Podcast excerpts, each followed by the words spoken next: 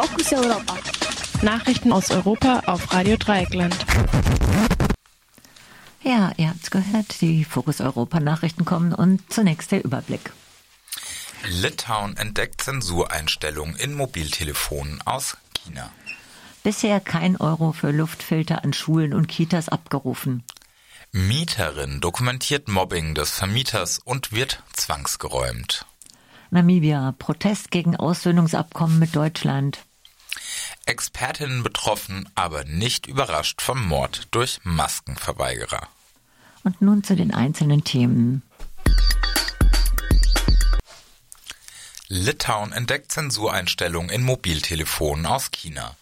Das Verteidigungsministerium Litauens hat KonsumentInnen aufgefordert, Mobiltelefone des chinesischen Hersteller Xiaomi Corp nicht mehr zu kaufen bzw. vorhandene Geräte zu entsorgen. Die litauischen Behörden haben festgestellt, dass die Mobiltelefone eine Funktion haben, mit der sie Begriffe und Parolen wie Freies Tibet, Lang lebe die Unabhängigkeit Taiwans und Demokratiebewegung erkennen und zensieren können. Die entsprechende Funktion sei bei Geräten, die in Europa verkauft würden, zwar abgestellt, könne aber jederzeit aus der Entfernung reaktiviert werden. Eine Anfrage der Agentur Reuters zu den Vorwürfen ließ die Firma unbeantwortet. Bisher kein Euro für Luftfilter an Schulen und Kitas abgerufen. Bisher wurden von den Ländern kein, keine Gelder für Luftfilter abgerufen. Dies teilte das Bundeswirtschaftsministerium auf eine Anfrage der Grünen mit. Das Bundeskabinett hatte am 14. Juli des Corona-Jahres zwei beschlossen, die Länder mit 200 Millionen Euro für Luftfilter zu unterstützen. Nach dem Beschluss dauerte es einen Monat, bis sich Bund und Länder auf eine Verwaltungsvereinbarung geeinigt hatten. In dem folgenden Monat wurde diese dann von acht der 16 Bundesländer unterschrieben. Kein Bundesland hat bisher Mittel tatsächlich abgerufen. Über die Anfrage berichtete zuerst die Osnabrücker Zeitung. Mieterin dokumentiert Mobbing des Vermieters und wird zwangsgeräumt. In Frankfurt wurde die Mieterin Zigareda M. zwangsgeräumt, weil sie weil sich ihr Vermieter durch Videoaufnahmen der Mieterin in seinen Persönlichkeitsrechten gestört sah. Mit den Aufnahmen wollte die Mieterin das Mobbing von Seiten ihres Vermieters dokumentieren. Amts- und Landesgericht sahen in den Videoaufnahmen jedoch einen Eingriff in die Persönlichkeitsrechte des Vermieters und mithin einen legitimen Grund für die Kündigung. Nach einem Vermieterwechsel vor sechs Jahren war es zum Streit gekommen. Die Mieter warf dem Vermieter vor, Reparaturen, insbesondere an der kaputten Heizung, nicht ausgeführt und sie stattdessen bedroht und auch mit Anzeigen verleugnet zu haben. Dies wolle sie mit den Aufnahmen dokumentieren. Das Amtsgericht wollte die Videos, die Behauptungen des Vermieters widerlegen könnten, jedoch nicht einsehen. Die Anfrage der Frankfurter Rundschau nach dem Grund für die Nichtberücksichtigung der Aufnahmen ließ das Gericht unbeantwortet. Namibia. Protest gegen Aussöhnungsabkommen mit Deutschland.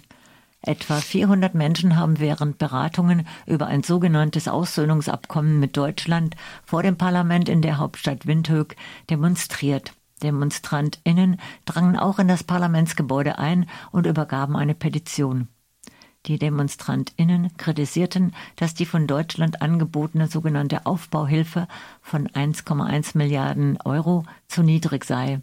Außerdem kritisierten sie, dass die Nachfahren der Opfer des deutschen Kolonialregimes nicht an den Verhandlungen beteiligt wurden. Der Verteidigungsminister Namibias, Franz Kapofi, verteidigte hingegen das Abkommen als, Zitat, in gewisser Weise gelungen, Zitat Ende. Er wies darauf hin, dass Deutschland mit dem Abkommen die Schuld an dem Völkermord akzeptiere. Eine Erhöhung der Zahlungen sei nicht ausgeschlossen. Deutschland hatte genau 111 Jahre für das Eingeständnis der Schuld am Völkermord an den Herero und Nama gebraucht. Im Jahr 1904 erhoben sich die von der Rinderhaltung lebenden Herero gegen die deutsche Kolonialherrschaft. Der Grund war, dass ihnen deutsche Siedler zunehmend die besten Weiden wegnahmen.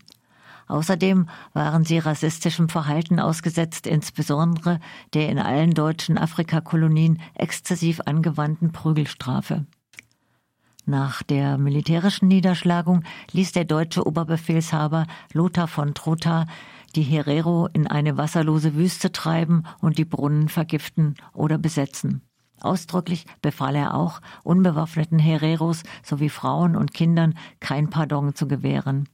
Von den zwischen 60.000 und 80.000 Hereros überlebten nur etwa 20.000.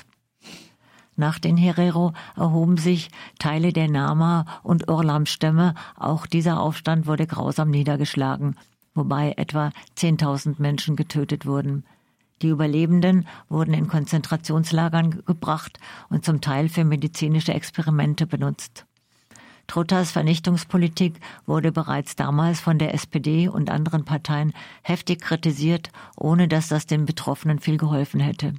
Die nun vereinbarte Entschädigung soll über einen Zeitraum von 30 Jahren für verschiedene Entwicklungsprojekte gezahlt werden. Vielen Herero ging es dagegen auch um die Rückgabe von Land, das ihren Vorfahren geraubt wurde. Expertin betroffen, aber nicht überrascht vom Mord durch Maskenverweigerer. Dass in Ida Oberstein ein 20-jähriger Student von einem Mann ermordet wurde, nur weil er auf den vorgeschriebenen Mund-Nasenschutz bestand, hat überwiegend Entsetzen ausgelöst. Menschen, die sich länger mit der Querdenkinnen-Szene und ähnlichen verschwörungstheoretischen Milieus beschäftigen, hat der Mord hingegen nicht völlig überrascht. So twittert der Politikwissenschaftler Josef Hollenburger, seit Jahren plant das verschwörungsideologische Milieu Tribunale, plant den Tag X, führt Todeslisten für später, spricht von Nürnberg 2.0, sehnt sich einen Bürgerkrieg herbei. Auch der ehemalige Generalsekretär des Zentralrats der Juden in Deutschland und jetzige Präsident des Thüringer Verfassungsschutz, Stefan Kramer, sagt, dass er von dem Morden nicht überrascht sei.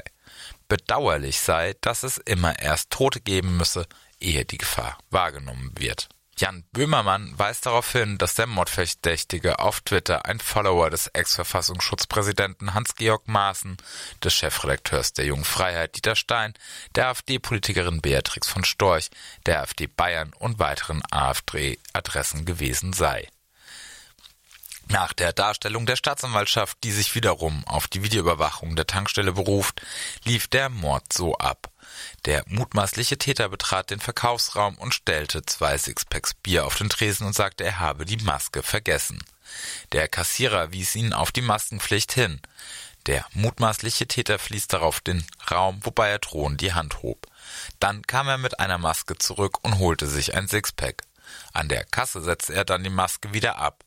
Der Kassierer wies ihn darauf erneut auf die Maskenpflicht hin, worauf der Mann eine Pistole zog und den Kassierer von vorne in den Kopf schoss. Der Staatsanwaltschaft gegenüber soll der Mann geklärt haben, dass er die Corona-Maßnahmen ablehne, sich in die Ecke gedrängt gefühlt habe und keinen anderen Ausweg gesehen habe, als ein Zeichen zu setzen. In einigen Kommentaren auf Telegram-Kanälen wurde der Mord abgefeiert. Andere vermuten eine Aktion unter falscher Flagge, um vor der Bundestagswahl Stimmung gegen KritikerInnen der Corona-Maßnahmen zu machen. Das Vermuten ist ja eine freie menschliche Tätigkeit, die man auch ohne Meisterbrief nach Belieben ausführen darf. Das waren die Fokus Europa Nachrichten von heute Mittwoch, dem 22. September, geschrieben von unserem Kollegen Jan und wie immer herzlichen Dank dafür.